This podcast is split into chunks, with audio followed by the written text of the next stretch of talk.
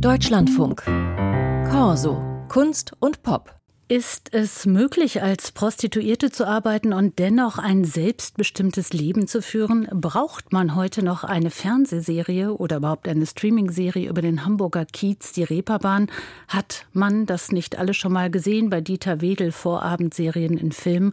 Und will Mann oder Frau sich das überhaupt noch angucken? Brutalität gegen Frauen, Prostitution, Gewalt? Wie erzählt man von so einem Milieu, ohne in alten Klischees zu landen und ohne den Fokus auf alte weiße Männer zu legen, die sich als Fürsten der Finsternis gerieren. Die neue Amazon-Serie Luden hat sich an so einen Stoff herangetraut.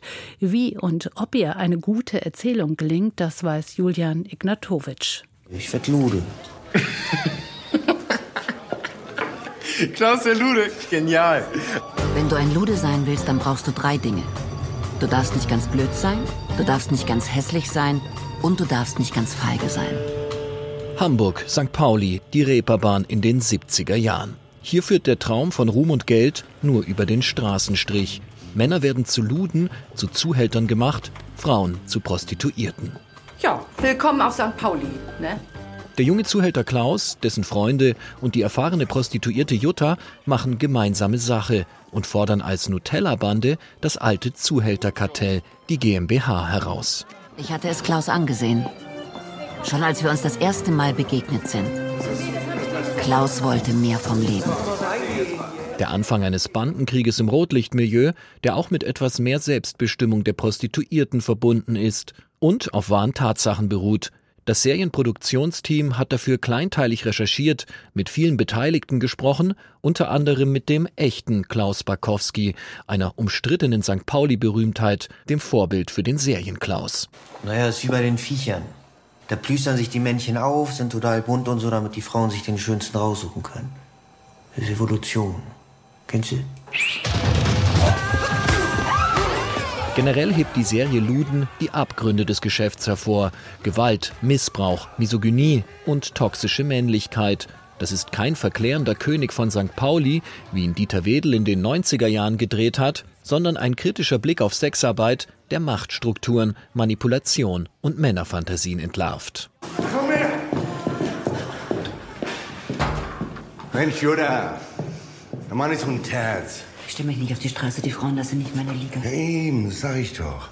Die Serienmacherinnen integrieren dafür die weibliche Perspektive in die Geschichte, allen voran durch die Hauptfigur Jutta, die aus dem Off erzählt. Weibliche Körper werden nicht sexualisiert, sondern erhalten Gesichter, Persönlichkeit. Luden überzeugt mit starken Figuren anstelle von Voyeurismus. Aber damit wir uns richtig verstanden haben, mein Murgel, ne? Ich bin hier nicht die Wohlfahrt. All das wird unterstrichen durch den schmutzig-schmierigen Look der Serie. Fettige Haare, schwitzige Gesichter und dreckige Kneipen, wie die Ritze, stehen sinnbildlich für das Milieu.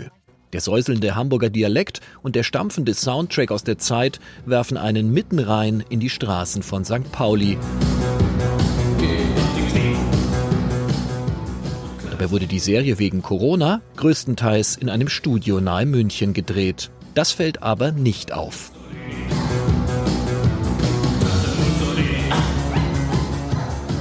Natürlich denkt man an Heinz Strunks Kultbuch, den goldenen Handschuh und dessen Verfilmung durch Fatih Akin.